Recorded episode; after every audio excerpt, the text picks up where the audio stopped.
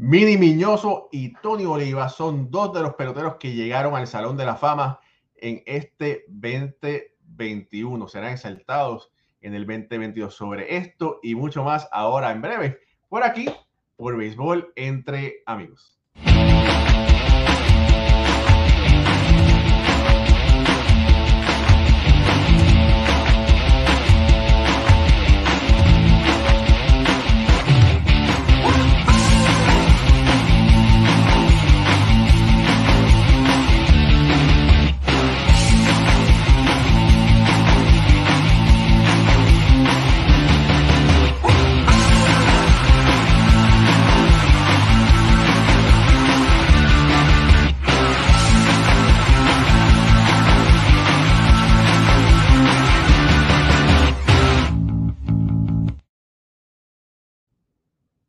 Saludos familia del béisbol, mi nombre es Raúl Ramos y esto es Béisbol entre amigos por aquí, por Béisbol Ahora, su programa favorito de béisbol.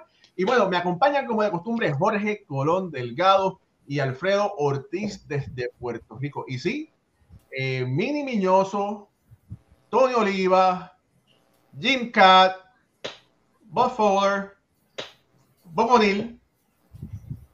No sé qué me ninguno, ¿verdad?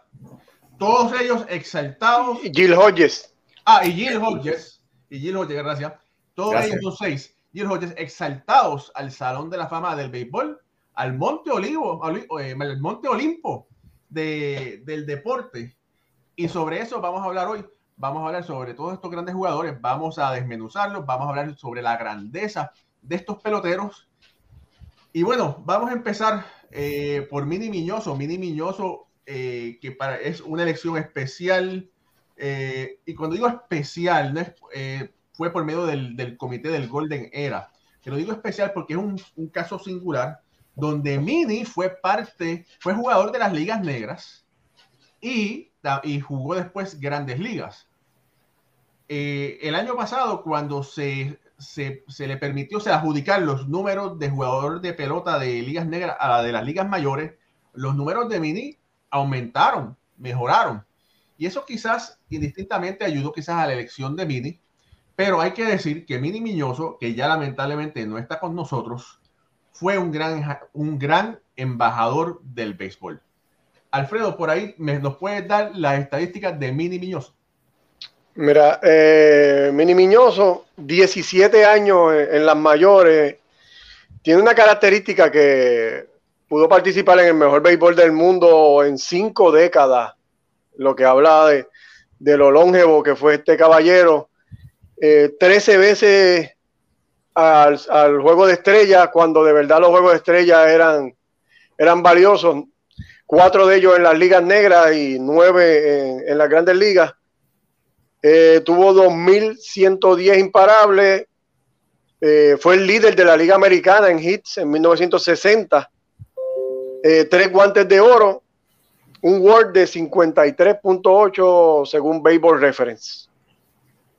Mira, yo creo que todo eso son números válidos, pero quizás lo más interesante es que él es considerado por muchos peloteros por ser el Jackie Robinson latino, pero, pero siempre hay que poner la, salve, la, la que lo que vivió Jackie Robinson no lo vio nadie porque eh, Jackie Robinson no se podía defender de los ataques que le hacían. El resto de los peloteros sí, ¿verdad? Y bueno, eh, Miñoso fue la primera superestrella negra en las grandes ligas, que eso es algo que, que es fantástico. Negra eh, latina. Negra latina en las grandes ligas. Y podemos ver la gran cantidad de pelotazos que recibió en su carrera. Eh, Alfredo, ¿cuántos pelotazos recibió? Sí. No, no tengo ese numerito, Raúl, perdóname. 195 pelotazos y fue líder en pelotazos 10 años, 10 temporadas. Y, y, eso da, y eso da a que se ve. Y entonces en ese tiempo, los pelotazos se lo daban eh, retaliation, como decían, ¿verdad? Y lamentablemente, Mini, por ser un jugador negro, lo, le metían un pelotazo. Eh, y bueno, finalmente se, se, hace justicia con Mini. Lamentablemente no se lo dieron en vida eh, ese premio a Miñoso pero ya Miñoso es un inmortal, siempre lo había sido para, para muchas personas, pero ya Miñoso va a estar en el Monte Olimpo del béisbol. Jorge. Sí, mira, el, a, Miñoso, hay que decir esto, Mi, eh, Miñoso ahora le están llamando el Jackie Robinson latino, ¿verdad? Cuando en esta, para esta, esta votación. Pero siempre se dijo que Roberto Clemente era Jackie Robinson latino. Siendo falso. se, se le adjudicó ese título a Roberto Clemente cuando ni Roberto Clemente, ni Jackie Robinson ni Oreste Miñoso eran los Jackie Robinson latinos, pero alguien lo dijo, sonó bonito, pegó y la gente siguió repitiéndolo generación tras generación. Yo creo, entiendo, no que creo, entiendo que si hubiesen llamado a, a Oreste Miñoso el Jackie Robinson latino desde el principio, aunque erróneamente, a lo mejor hubiese entrado al Salón de la Fama antes.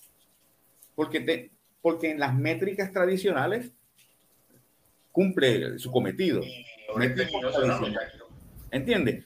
Entonces, e, e, esta cuestión de los Jackie Robinson latino y todo esto creo que le afectó.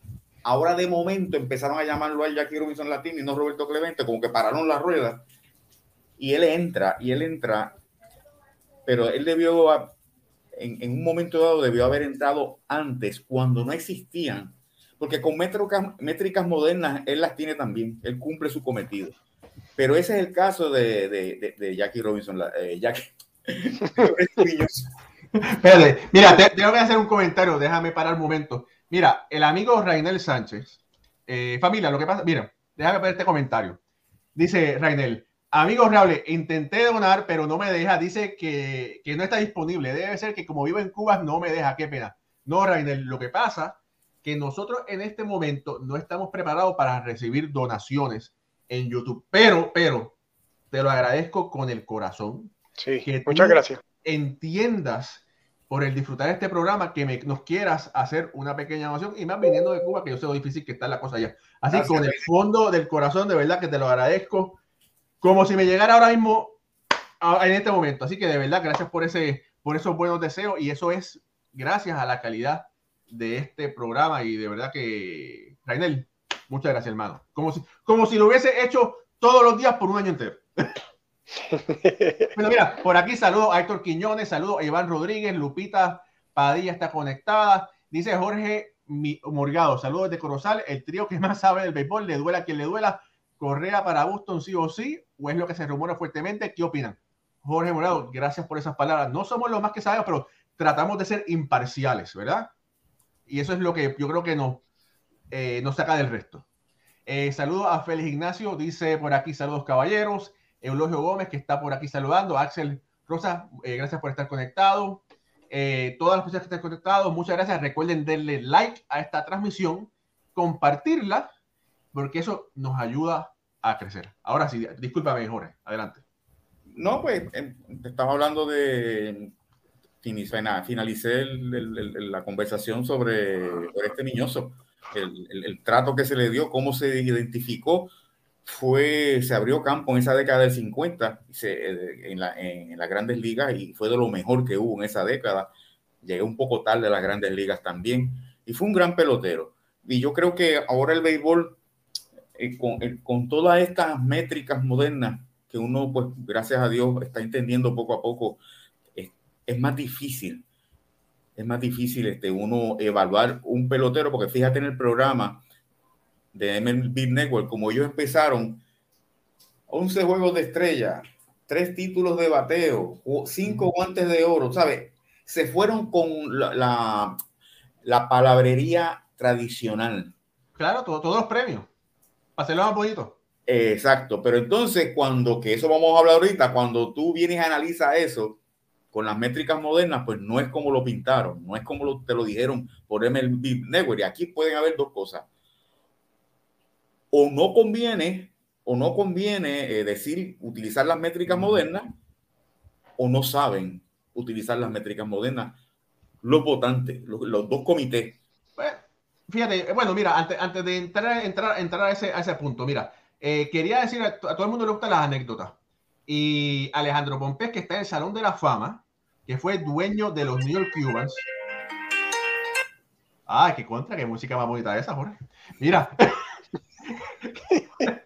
Aquí estamos en vivo, aquí no hay corte ni nada de eso. Aquí estamos en familia. Bueno, mira, eh, gracias por ponernos el, fondillo musical ese. Mira, Alejandro Pompés, que está en el Salón de la Fama, fue eh, dueño de los New York Cubans, fue el dueño que llevó a Mini Miñoso a los New York Cubans cuando eh, Miñoso ayudó a los Cubans a ganar la Serie Mundial del 48 de las ligas. 47. Perdón, gracias, después del 47. Un dato interesante, ¿verdad? Que está extra, que lo leí en la biografía de, Adrián Burgos, de Alex Pompes, eh, que se llama Cuban Star, lo pueden buscar, un nuevo libro. Dice que supuesta y alegadamente, Alejandro Pompe le hizo un yuyu. Buscó a alguien que parece que tenía a, no sé, un babalá, un médico brujo, no sé. Y bueno, le hizo un trabajito para que Miñoso firmara para jugar en el exterior con los Cuban, porque Miñoso no le interesaba. Y de alguna forma, ¿verdad? Parece que si lo hizo o no lo hizo, Miñoso firmó, fue al exterior, jugó con los Cuban, ganó la Serie Mundial con los Cuban, después firmó en Grandes Ligas y hoy es un jugador del Salón de la Fama. Hay que decir también que Miñoso jugó en Puerto Rico en los 40 cuando lo eh, hacían eh, juegos de estrellas cubanas, dominicanas, puertorriqueñas, pues las estrellas cubanas visitaron Puerto Rico para jugar un, creo, me parece fue uno o dos juegos. Una serie bastante extensa. Una, sí, eh, que esa fue la, que esa, esa, serie la ganó Cuba y fue y fue el, en, uno de ellos fue el juego famoso ese donde Pancho Coimbra rompió un no-hitter que le estaba tirando a los cubanos. Bueno, Miñoso visitó a Cuba en ese tiempo como miembro de, esa delegación. Miñoso se le, se le conoce como el cometa cubano. Eh, y fíjate, estuvimos hablando hace un tiempo atrás sobre cómo se le conoce a, Miñoso en comparación a otros jugadores puertorriqueños como, como Canena Márquez, ¿verdad? Que Canena Márquez, ese apodo es, bien eh, de Puerto Rico, vamos a decir, ¿verdad? Eh, pero que de alguna forma a Mini, ¿verdad? Pues los apodos lo ayudaron a ser más internacional. y, Miñoso en, en, iba a decir en Dominicana, en Chicago siempre fue Mini, Mini desde un principio y lo aceptaron con los brazos abiertos de siempre. Sí, hay, un, punto ahí que quiero añadir a tu, a tu explicación y a tu dato histórico, que en esa serie de Cuba y Puerto Rico, Canena Márquez y Mini Miñoso se enfrentaron en una carrera a 100 metros y Canena se lo ganó. De verdad, wow. Lo ganó bien, nada de cerrado. Pero como tú bien dices, el otro era el Cumeta cubano y, este era el Fogón Boricua o Canena. El Fogón Boricua se lo pusieron ese apodo en Venezuela y Canena le decían así a la mamá, Canena, y él heredó ese apodo. Pero no hay duda que el Cometa cubano suena mucho más bonito. Sí, claro que sí. Bueno, mira, bueno, ya hablamos de Mini, ¿verdad? Eh, que lo van a homenajear ahora en julio aquí en, el Salón de la Fama, en Cooperstown. Otro pelotero que fue escogido, que para mí sorpresivamente fue Jim Cat. Jim Cat, lanzador, eh, tiró muchos años. Eh, para mí, sinceramente, no es jugador del Salón de la Fama. Y digo, por, ¿y por qué? Porque antiguamente, para ser jugador del Salón de la Fama, tú tenías que, llegar a ciertos números. Para un lanzador tenías que tirar 300 juegos, ganar 300 juegos. Para un bateador tenías que batear 3.000 hits, 500 honrones. Tenía que ser algo por encima, ¿verdad? De, la talla. Eh, y Jim Cat, con la cantidad de años que jugó, que Alfredo por ahí está buscando las estadísticas, con esa gran cantidad de temporadas, no llegó a ganar 300 partidos. Jugó con equipos malos, casi tiene un promedio de 500. Él, ganó 283 partidos y perdió 237 con 345 de efectividad y tenía un FIP de 341, pero jugó con, no, tantos equipos buenos, pero cuando tú lo comparas en la historia con ese WAR, él hace el pitcher, él ocupa la posición número 109. 109 en, eh, según el, según el, la, métrica JOS. Y si lo coges aquí ahora en WAR, que son 50, a ver si aparece aquí, voy aquí, voy por aquí, voy por aquí, voy por aquí, voy por aquí. Está Sandy Kufa, está, te dije, 55. En el WAR hace el, puesto 105. 105. Hay una gran cantidad de, de pitchers por encima de él que no están en el Salón de la Fama. O sea, que él está bien, bien abajo en ese listado. A mí me parece que, que la carrera después de jugador quizás lo ayudó. Ustedes saben que él fue eh, comentarista. No, es todavía. todavía, sí, todavía. Y es, y es, parece ser, pues yo no lo conozco, pero se ve, proyecta, eh, es que es una persona muy agradable que se lleva con todo el mundo. Y eso también te ayuda. Ya está sobre los 80 años. Y, y estos, y estos, y estos comités que vamos a hablar ahorita, pues toman eso en consideración. Sí, yo creo que aquí, aquí se está premiando igual que Mino, o sea, en parte la, la, lo longevo que fue la carrera de, de Jim Cat, 83 años para ser más exacto. Y como bien dice, los números no son unos números que resaltan demasiado. Él era quizá un tercer lanzador bueno en, una, en un staff de cinco. Nunca fue un ace, ni un uno ni un dos. Pero sí tuvo muchas, muchas campañas con varios equipos, ganó Serie Mundial, 625 juegos comenzados, lo que lo pone en número 17 en todos los tiempos. 4.530 innings lanzados, que es el número 25 de todos los tiempos. Eh, ponchó 2.461 bateadores.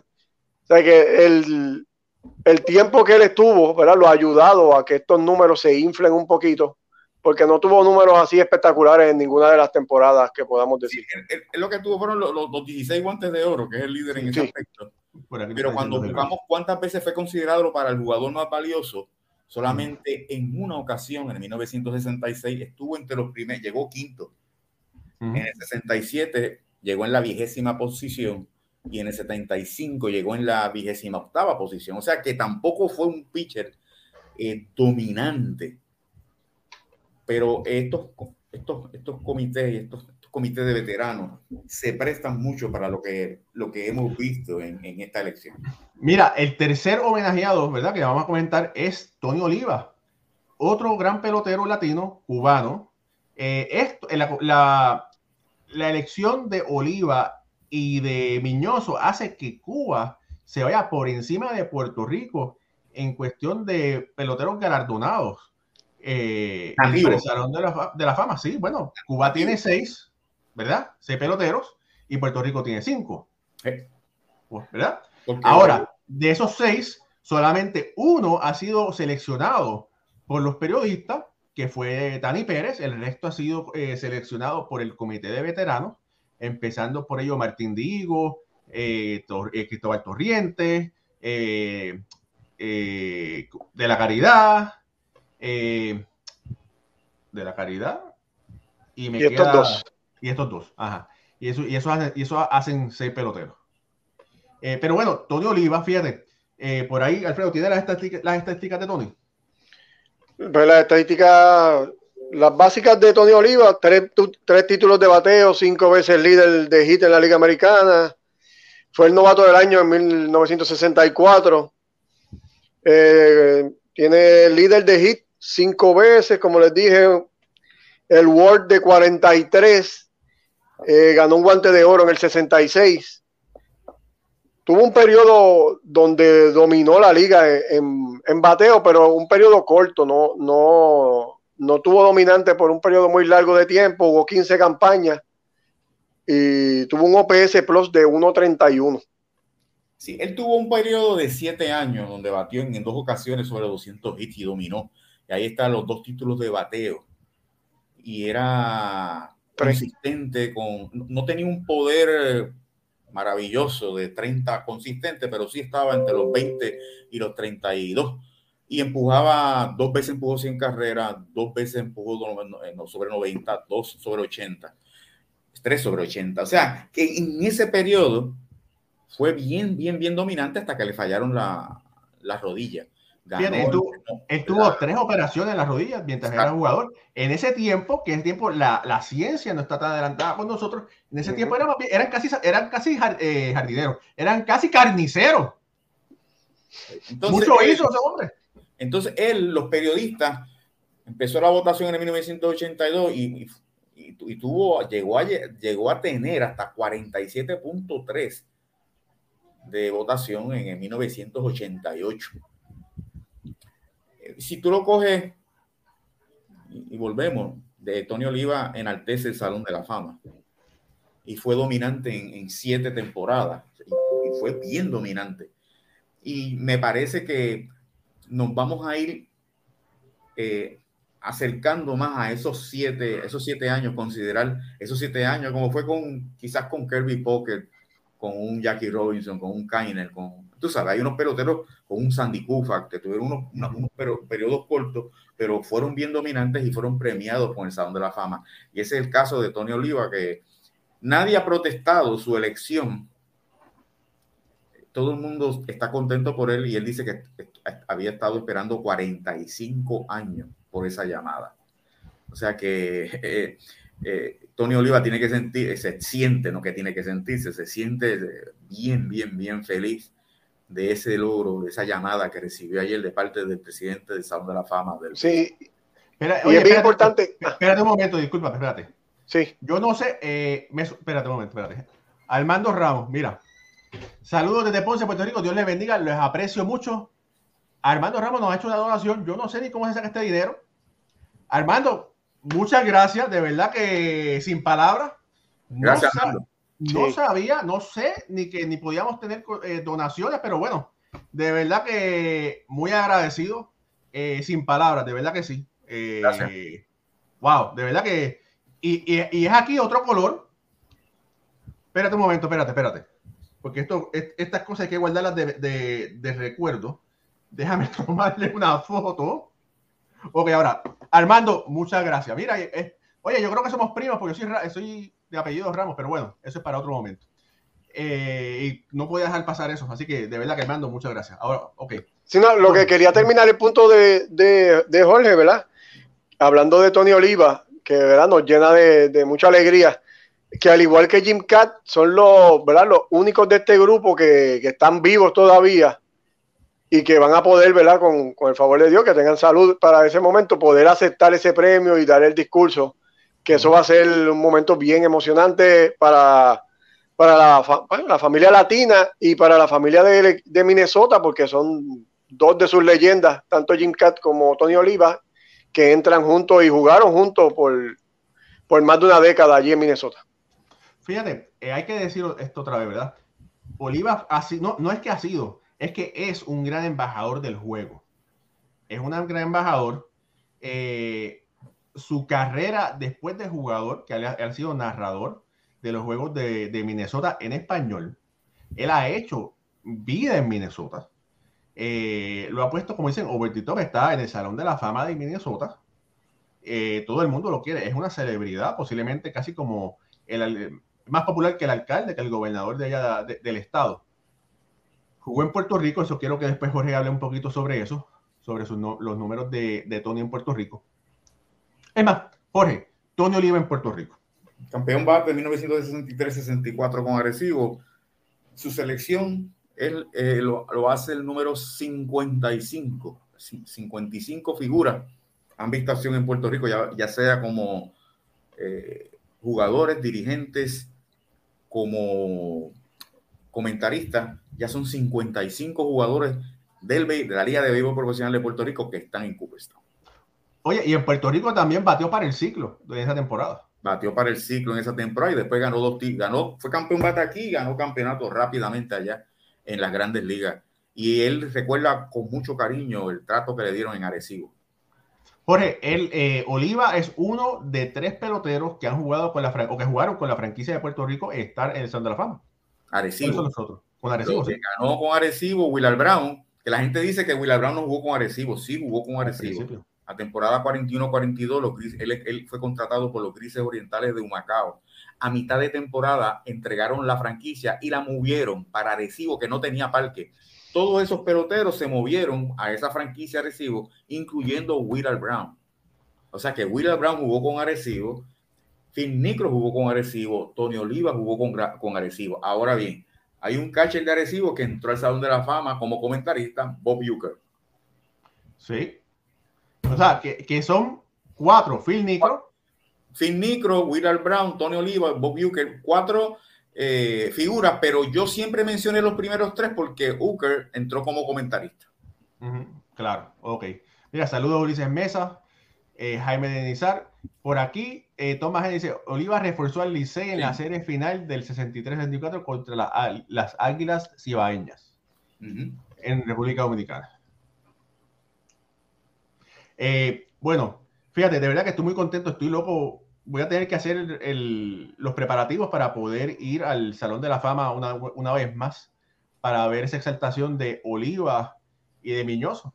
Eso va a ser, fíjate, tierra de, Minnesota porque Oliva está vivo, Cat está vivo y ambos jugaron con Minnesota. Así que eso va a ser algo muy especial. Aparte de esos tres jugadores, de, esos jugadores ¿verdad? Que, hemos, que hemos hablado, hay que decir que Jill Hodges también fue eh, escogido. Eh, Jill Hodges fue una superestrella para los Brooklyn de, los, Brooklyn de los Dodgers Brooklyn, perdón. Eh, y se le conoce porque fue el manager ganador del, equipo de los Mets del 69. Y, y, Gil Hodges fue víctima de la mala votación de los periodistas de su, de su época, porque en su retiro él estaba número 11 en la lista de cuadrangulares con 370. Al seguir posponiéndose su entrada al Salón de la Fama, pues empezaron a pasarle otros peloteros. Y, quedó, creo que, bueno, bueno, creo no. Estuvo en la papeleta 15 años, más otros 15 considerados por distintos comités. Es el pelotero que más veces ha sido considerado para el Salón de la Fama. A Dios gracias, su viuda, Joan, está viva, tiene 95 años y esperamos que pueda recibir el premio de su esposo. Y ella vive todavía en la casa que tuvo con su esposo Gil Hoyes en Brooklyn. Oye, y tiene 95 años la señora. Y no se ha mudado de esa casa. Que es, increíble, ¿verdad? 95 años y está, bueno, no sé si está lúcida. Sí, está lúcida. Está, lúcida. Está lúcida, está lúcida. Y está muy contenta de, imagínate, está esperando tanto porque su esposo lo, lo, lo, lo exaltaron, ¿verdad? Y él, tiene la, él fue una estrella con, lo, con los Brooklyn Dodgers y además, como dirigente, tiene un récord negativo, pero llevó a los Mets a su primer triunfo. Los lo milagrosos. Espérate un momento, mira.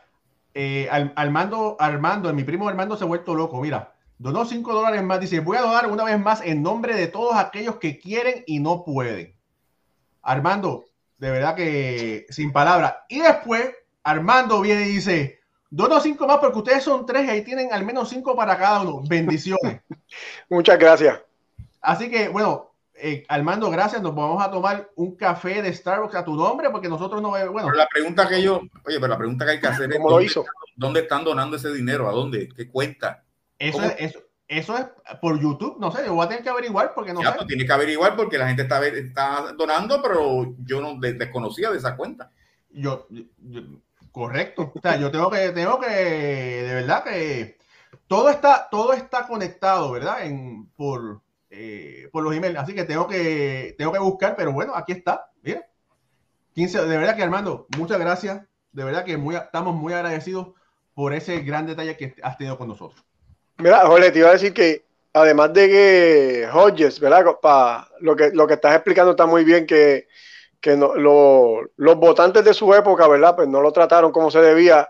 Él, además de que estaba 11 en total, era el tercer bateador derecho con más cuadrangulares al momento de, retirarse. Así que lo ponía en un nivel bien alto que no, no le hicieron justicia en ese momento al votar por él. Exacto. Y oye, y, y, siendo una estrella en Nueva York. O sea, que, o sea, que la gente dice, mira, que es Yankee o es Brooklyn, pero en el caso de él, eso ni eso lo ayudó para entrar al Salón de la Fama cuando le correspondía. Y no se puede mirar ahora su récord comparado con los peloteros de, ¿verdad? Con todos los que han pasado, porque él, él, ya, ya dejó el último año de él, creo que fue en el 63, y, y, le pasaron por encima, o sea, lo rebasaron, pero en su momento debió haber entrado por los periodistas. Oye, hay que decir también que Hodges fue una, bueno, era considerado la mejor primera base de las grandes ligas. El hombre no fallaba. Defensiva. Defensivamente, correcto. No, no, no fallaba. Eh, pero era que recuerden que en ese tiempo la primera base jugaba pegada, pegado a la base. el que, el que eh, superó la posición fue Víctor Pello Power, Big Power, porque jugaba separado, pero Hodges de frente las cogía todas. Sí, tenía buenas manos, exacto. No, no el range, pero sí buenas manos. En ese, ese, premio de, de, guante de oro se instituyó, eh, los guantes de oro se instituyó en el 1957 y era uno para las dos ligas. Entonces, ese primer año, ese año inicial de 1959, la primera base fue Gil Hoyes. Ya en el 58 fue uno para la, del 58 en adelante, fue uno para la Liga Nacional y una para la Liga Americana, como lo conocemos actualmente. Y ahí Hoyes lo ganó nuevamente, pero entonces empezó la racha de Víctor Peyot de siete guantes de oro consecutivos en la Liga Americana. De verdad que sí, bueno, Hoyes finalmente, eh, me imagino que va a ser una gran celebración para este año también en City Field, eh, un mes adicional eh, para, para el Hall of Fame. Eh, bueno, hemos hablado de Miñoso, hemos hablado de Cat, hemos hablado de Oliva y hemos hablado de Hodges. Nos quedan dos peloteros. Estos dos peloteros fueron escogidos por el comité, un comité especial de las ligas negras. Eh, ah, una cosa, un detalle que se me olvidaba y no quería pasar por alto. El comité anterior solamente podía escoger un max, tenía un máximo de cuatro votos, ¿verdad? Después vamos a hablar de los que se quedaron, pero eran solamente cuatro votos que podían seleccionar y nunca pensaron que fueran a seleccionar cuatro peloteros. Fue ha sido de esas pocas veces que ha sucedido. Ahora, del comité especial de los jugadores de, las ligas negras salieron dos, salieron Bob Fowler y salió eh, Boconil. Jorge, Bob Fowler es un jugador que para mí fue sorpresivo. Era del área de Cooperstown cuando se jugaba sin guantes, básicamente eh, de los, mil, en los 1800. Eh, y bueno, fue un pionero con todo el sentido de la palabra, pero para mí fue sorpresivo su inclusión al Salón de la Fama. Sí, y, y, máxime, porque en ese comité que tú estás hablando había negros y blancos. No era de negros solamente. Y ahí estaba Doc Adams. ¿Qué pasa? Doc Adams, se, ahora ya se sabe, y lo dijo el historiador oficial de la Grande Liga, Johnson, es el padre del béisbol pero el Salón de la Fama del Béisbol tiene a Abner Doubleday como el padre del béisbol. ¿Qué pasa? Si tú entras a Doc Adams y, y, enderezas la historia, ¿qué vas a hacer con Abner Doubleday? Porque Abner Doubleday no, inventó, no inventó. No existió. No inventó el béisbol. Entonces, eh, eh, hay una campaña, yo conocí a su, a su bisnieta, la conocí en la en el convención de Sever en Nueva York y ella se, dedicaba a hacer presentaciones y a promo, como promotora de, su bisabuelo.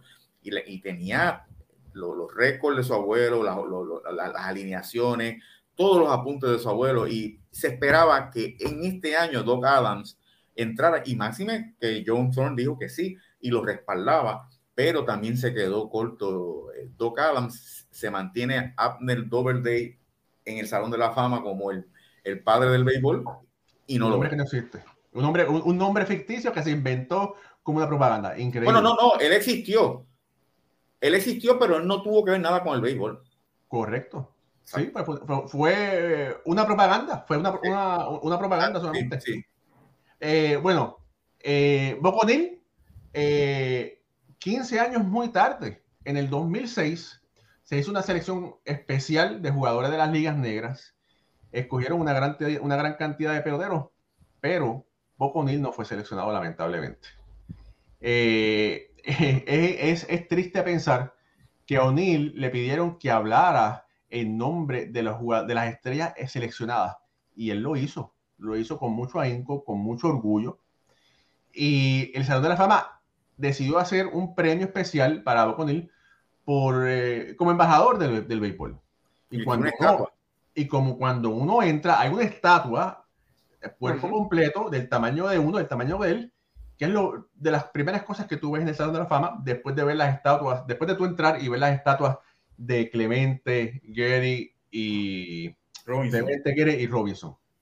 Y bueno, finalmente, Boconil, otro embajador del béisbol, porque fíjate, el béisbol ganó muchos fanáticos gracias a la función de O'Neill después de viejo, con, el, con con la fundación del, de la, del Museo de las Ligas Negras, Jorge. Sí, eh, mira, yo me recuerdo, yo estaba en el, yo estaba en el Salón de la Fama ese año, porque ese año eh, exaltaron a, a Willard Brown. Sí, con todo el resto de los jugadores, sí. Sí, y entonces. Corrientes también. Me preguntaron, me entrevistaron que si yo, que si yo, creía que Boconil te podía, debía estar en el Salón de la Fama. Yo había visto sus números y yo dije, mira, lo que pasa es que los números que tiene, y lo estoy repasando aquí ahora, como pelotero, 258 de por vida en 10 años en las ligas negras, en la National American League. O sea, él lo que pasa es que después es gran dirigente, un gran escucha, y él es uno de los que fundó el Museo de las Ligas Negras. Entonces, cuando se funda la Liga Negra, él se dedica a promover la historia de las ligas negras y fue un embajador tremendo. Y yo creo que por eso fue que ese comité en el 2006 no pudo seleccionarlo porque carecía de esos números comparados con los que entraron.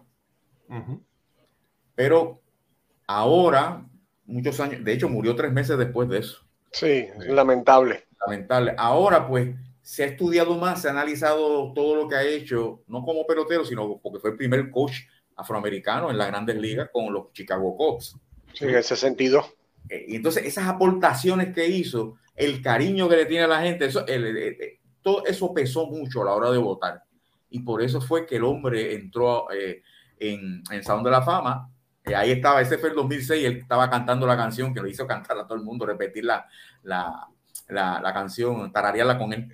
Este, y, y, ahora pues fue, fue como rectificar la exclusión de O'Neill en el 2006, porque podía, o lo podían hacer en el 2006, y ahora pues entonces por fin lo que pasa es que no está vivo ahora está en el Salón de la Fama, pero eh, eso, eso fue un golpe bien duro para el Salón de la Fama, que él se quedara afuera, para los directivos. E inmediatamente hicieron una estatua de él. E instituyeron el premio Boconin. Oye, y se quedó fuera por un voto. Por un, hubo alguien que no quiso darle el voto. No quiso darle el voto. Entonces, Salón de la Fama, los directivos reaccionaron, estaban molestos y le hicieron una estatua y lo pusieron en la entrada y, instituyeron el premio Boconet.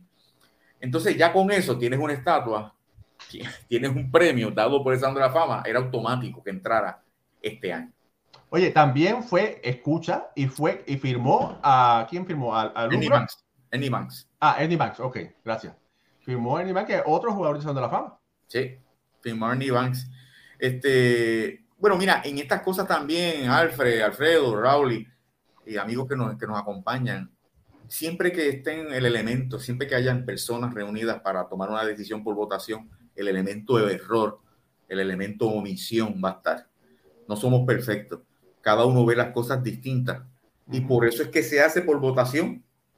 Yo puedo tener una opinión, tú puedes otra, tú tienes otra, pero vamos a votar. La mayoría, el que coja la mayoría de los votos, esa es la que es. Y es muy fácil ahora analizar después de la votación, claro hay unos casos que vamos a, vamos a analizarlos ya mismo que se salían del papel y hay unos casos que con esta votación le dan oportunidad a otros peloteros con mucha mejor actuación que los que salieron electos. O sea, esta, esta votación de, de ese comité lo que ha hecho es abrir las puertas para muchos jugadores que han estado por ahí flotando y otros que ni tan siquiera los han mencionado, que son unos candidatos genuinos al Salón de la Fama.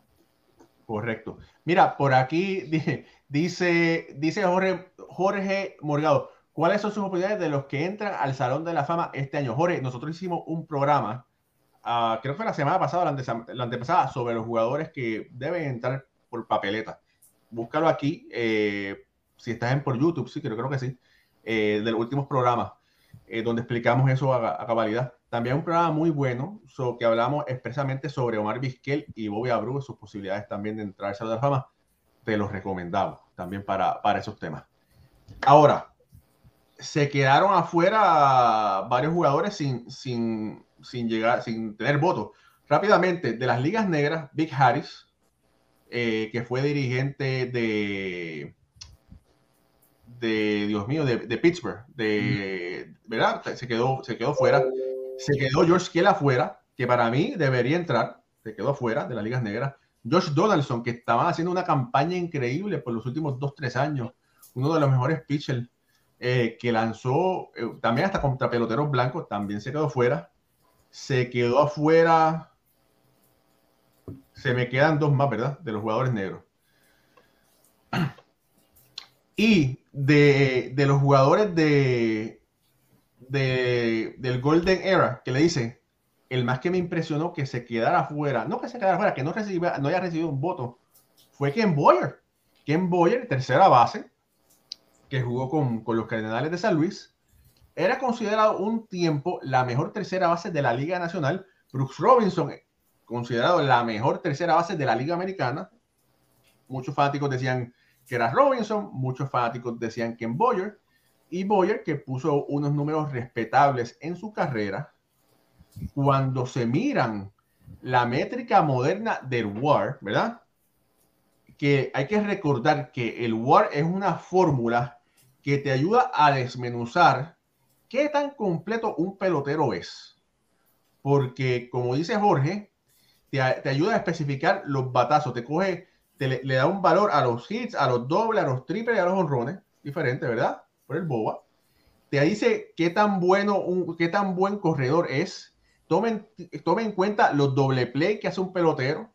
Eh, es una fórmula muy compleja, pero muy completa, ¿verdad? Y esta fórmula le da el mayor war a Ken Boyer entre todos los peloteros ahí y no recibió un solo voto. Jorge.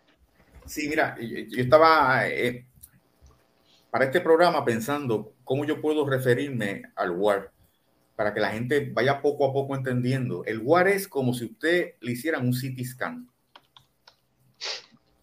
Ese es el WAR, un CT scan, que te coge cada, cada espacio, cada todo en tu cuerpo.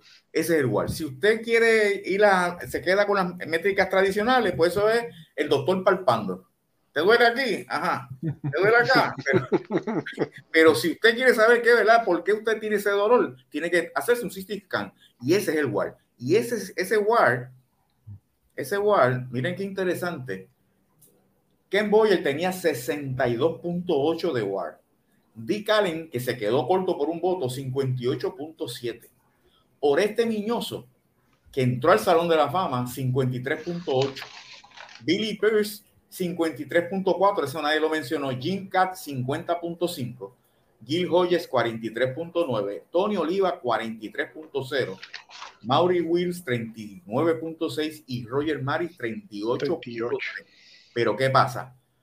¿Cómo esto cambia esa votación que dijo ahorita el futuro? Miren esta, esta tabla de igual. Lou Whitaker tiene 75.1 y no está en el Salón de la Fama. Craig Nettles 67.9 y no está en el Salón de la Fama. Luis Tian 66.1 de Ward. Y no está en el Salón de la Fama y entra Jim Cat con 50.5. Keith Fernández tiene 60.3. Incluía Bobby Abreu, 60.2, aunque ese está en la papeleta. Después de Bobby Abreu viene Dick Allen con 58.7. Y ahora, como dice mi amigo y hermano Raúl, aguántense en el peluquín. David Ortiz 55.3, Cheo Cruz de Puerto Rico 54.4, Oreste Niñoso 53.8. Y de ahí entonces está Pierce con 53.4, Jinka 50.5, Grijoye 43.9, Tony Oliva 43.0. Eso quiere decir, me llama la atención Luke Whittaker, que no está en el Salón de la Fama, y Nettles y Tian, pero entonces José Cheo Cruz está a la par en productividad como pelotero que David Ortiz lo que hace interesante eso, hay que recordar que el, el Word le da un número específico a la posición, perdón, le da un valor. Vamos a hablar con propiedad. Le da un valor, ¿verdad? ¿Qué quiere decir eso? El right field es la posición que menos, eh, eh, no fuerza, pero menos factor físico necesitas para jugarla. Pues el valor es el, el mínimo, ¿verdad? le da un valor mayor a la posición de catcher, a la de centrofil, a la de shore, ¿verdad? Y así, y así eh, va, va, yendo. Y entonces por eso es que esta fórmula permite comparar eh, jugadores fuera de posición. O de posiciones distintas. O de, por, eso, fuera de posición, de posiciones distintas para entenderlo y desmenuzarlo. Entonces, lo que me, me da me, me, sorprende, ¿verdad? Cuando tuvimos aquí a Cheo Cruz, tuviste un dato que entre todos los left field, vamos a estamos comparando un pelotero de una misma posición. Cheo Cruz es el número 19 en la lista de todos los tiempos en cuanto a War se refiere. En left field. En left field. De esos 19, 13 están en el Salón de la Fama. Pete Rose está en la lista, no puede estar en el Salón de la Fama. Barry Bonds está en la papeleta. Vamos a ver qué va a pasar. Manny Ramírez está en la papeleta. Vamos a ver qué va a pasar. Eh, ¿Quién se me queda? Se me queda. O sea que tiene, tiene 17, 19, 13 más 3, 16. Hay dos que nos quedan. Pero... Y, y Miñoso está por debajo de, los números de Cheo Cruz. Exacto, sí. Y está en el Salón de la Fama. Eso quiere decir que Cheo Cruz fue más productivo que Miñoso. Y que, merece, y que merece que se analice y se merece una votación porque es un candidato genuino al Salón de la Fama. Oye, y Jim Rice también está por debajo y está en el Salón de la Fama. Sí, Jim Rice está por debajo. Es, es, interesante, ¿verdad? Es, es, interesante desmenuzar esto y pensar qué tan completo fue un pelotero. Pero no, y cuando tú lo comparas con David Ortiz, claro, eh, al ser Cheo un jugador de ambos lados, ¿verdad? Tanto defensivo como ofensivo, ahí es donde le da más valor a lo que Cheo pudo traer al equipo de lo que hacía David Ortiz, que solamente era un, solamente era bateador nada más y no, no aportaba nada en, el otro lado. no tan solo eso, que corría más que David Ortiz. Claro. Y que batió, menos, y batió menos doble play que David Ortiz. Ajá. Junto a la posición que juega, como tú bien dices, por eso es que está a la par con David Ortiz. O sea, David Ortiz lo supera en bateo, pero Cheo Cruz compensa con el fildeo, con el brazo y con el corrido de base. Y eso es lo que hace que, lo tenga, que, que estén ahí uno tras de otro. Sí, y no, no solamente robando bases, sino llegando de primera a tercera, anotando desde segunda. El, corrido de bases, correctamente. Pero entonces, ¿qué pasa? Que en una métrica, cuando tú analizas tradicionalmente, tú pones el papel de David Ortiz aquí y aquí el lecheo, y tú lo que vas a mirar es que los honrones, las carreras empujadas. Y dice, este es mejor que Cheo Cruz. Pero cuando tú le aplicas el CT scan, que es el WAR, dice, no, son iguales porque lo que no hacía este con los honrones y las carreras empujadas, lo hacía con el guante, con el brazo, corriendo base y no mataba a rally. Y eso es lo importante, la interesante y lo importante de conocer esta métrica Ward, que es una maravilla. Sí. me gustó ese, eh, Raúl, ¿cuál es el Ward de, de, Jim Rice?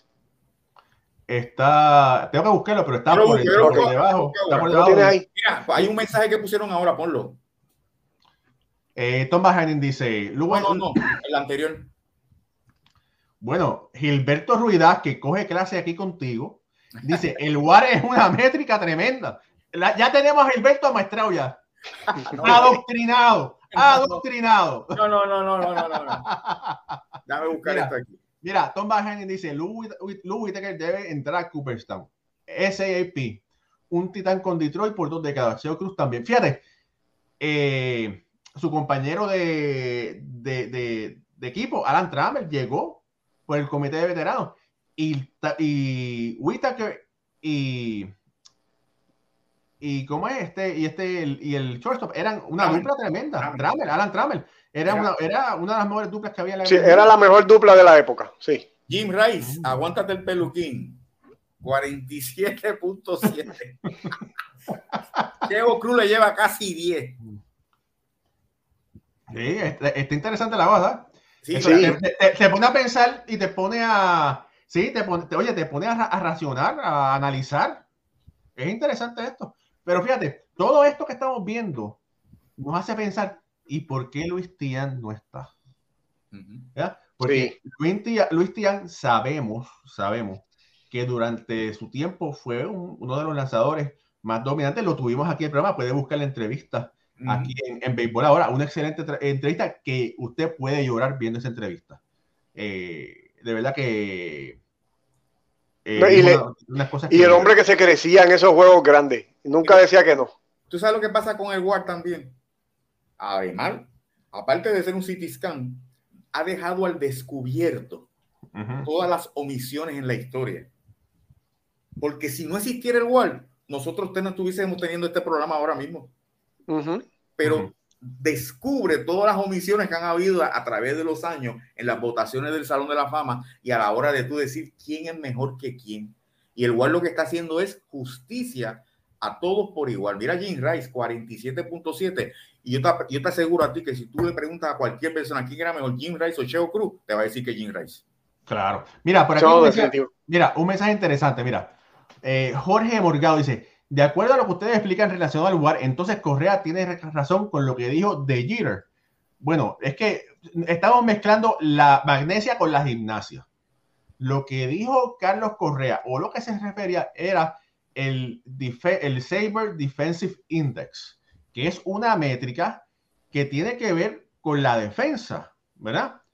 El WAR es otra métrica, pero no es la, no es la métrica a la que Jeter se, se a la que Correa se refería. Sí, pero él, por el punto, lo que te está preguntando es que si Jeter tiene razón en lo que dijo. Sí. Correa. Correa tiene razón, sí si Jeter hubiese jugado en estas épocas, no se ganaba un guante de oro. sí, porque el defensive front estaba negativo. oye, atiéndeme, menos 162 y empezó del 2013 para acá. No coge la, la, carrera entera de Jeter, si no sería más. Correcto, no, sí, yo, yo, yo sé lo que tú dices, pero lo que está, él, lo que está diciendo aquí es la palabra war, y eso comprende muchas cosas, ¿verdad? Ah, no, war, por eso es lo que estoy diciendo, o sea. Sí, sí. Estamos hablando del Wall el, y Gita lo que estaba hablando era del defensive front safe. Eh, ajá, es, lo que estamos hablando, ¿verdad? Disculpa, disculpa. Perdonado, hijo, perdonado. Entonces, ahora, fíjate, no es que Correa, y, hicimos un programa sobre esto, no es que Correa no haya dicho la verdad. el problema es que, es que tú no puedes, o perdóname, no debes. Sí, mira, esto es América, sí, tú puedes hablar lo que tú quieras, eres libre de, de expresarte, pero expresarte en algunos momentos tiene una consecuencia y tú no te debes expresar de tus colegas de, de cierta forma, ¿verdad? Es mejor aguantar el nombre y decir, hay otros peloteros que no, no llegan a esto. Y ese fue el problema que tuvo Correa, que mencionó el nombre de él. Pero por una parte, Raúl, tú tienes mucha razón. Los peloteros no deben de mencionar nombres directos esa labor se la tiene que dejar a nosotros. A nosotros aquí. Que sí podemos decir directamente, este no, este sí, porque esa es la labor nuestra. El pelotero lo que tiene que hacer es acumular números y cuando se vaya a referir a otro, a, como hizo Correa, generalizar. Sí, mira, por aquí Gilberto Ruida. El lugar descubre las injusticias que han habido en el pasado. Hay mucha igualdad y también muestra de superioridad entre muchos jugadores que en el pasado no tenían idea, gracias al lugar. Mira, ahora hay una cosa interesante que hay que recordar el WAR sí nos permite ver una radiografía del pelotero, pero no podemos caer en comparar peloteros de diferentes épocas con el mismo WAR. ¿Por qué? Porque el WAR, como dijimos aquí, tiene en cuenta los doble plays, ¿verdad? Antiguamente los doble plays no se contaban, no se, no se guardaban como estadística. Por eso usted puede ver la estadística de Beirut y de Lugering con un WAR grandísimo porque lo que tiene en consideración solamente dos doble plays en, comparación a la de Albert Pujols, que es el líder de los doble plays de por vida, ¿verdad? Esas son cosas que hay que, hay que pensar a la hora de razonar. Sí, eso es, eso es muy cierto. Estoy chequeando aquí eh, ese, detalle de, lo... Mira, Ulises me dice, el problema del lugar es que es tan complejo que es difícil que la gente no especialista lo pueda manejar. Pero, mira, Ole, es, tratar, el WAR es una estadística, ¿verdad? Y entonces, por lo menos, en este momento, en América Latina, la gente está muy reacia a las nuevas métricas. Lo que queremos hacer nosotros es que, mira, abran los ojos, que se abra la posibilidad, ¿verdad? De que existen otras métricas que ayudan a ver, perdón, el valor de un pelotero, más allá de un promedio de bateo. Adelante. Sí, le quería, quería decir a Ole algo. Que entonces, ¿dónde queda Richie Allen? Que lleva dos veces consecutivas que se queda fuera por un voto, incluyendo esta vez, en la con 58.7 de World. ¿Qué va a pasar con este caballero? Él, entra en la próxima. Él va a entrar en la próxima. Él, tal o temprano va a entrar el Salón de la Fama. No, voy a bórramelo de la próxima. no sé cuándo, pero sí va a entrar. A lo que sí yo quiero decirle a ustedes, a nuestros amigos que no entienden el WAR, es que si usted se queda en las métricas modernas, va a llegar el momento que va a pensar, ¿estaré yo correcto con lo que yo estoy diciendo? Porque no es lo que dice la métrica moderna. Como tú dices, bueno, suena no. Eh, Jim Rice hizo esto, esto y esto y esto y esto y esto, según las métricas tradicionales, que son las que yo entiendo. Pero en tu mente tú vas a decir, pero ¿y qué dice la métrica moderna que yo no entiendo?